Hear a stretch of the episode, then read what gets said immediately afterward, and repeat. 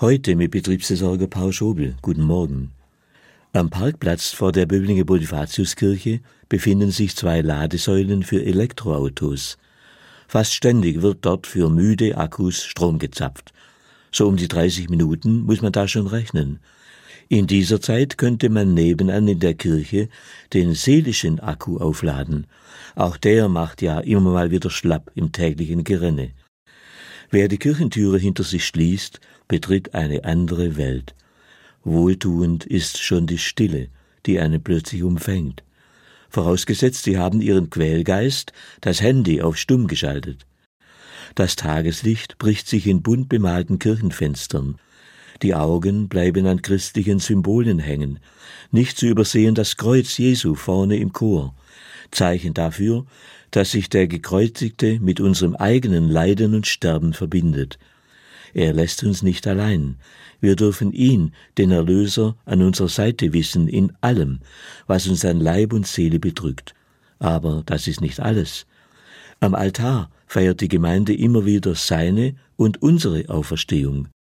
Von den Heiligen, deren Bilder oder Statuen die Wände schmücken, glauben wir, dass sie schon bei Gott angekommen sind. Aber was mache ich dann in der Kirchenbank 30 lange Minuten? Gar nichts, meine ich.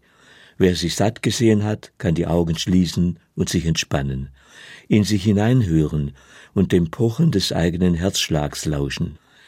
Beten heißt einfach da sein, sich und sein Leben Gott hinhalten. Wer will, kann direkt ein paar Worte an ihn richten, kann ihn bitten für die Menschen an seiner Seite und besonders für jene, die es schwer haben. Vor Gott darf ich zu meiner eigenen Armseligkeit stehen. Da geht es nicht um Leistung.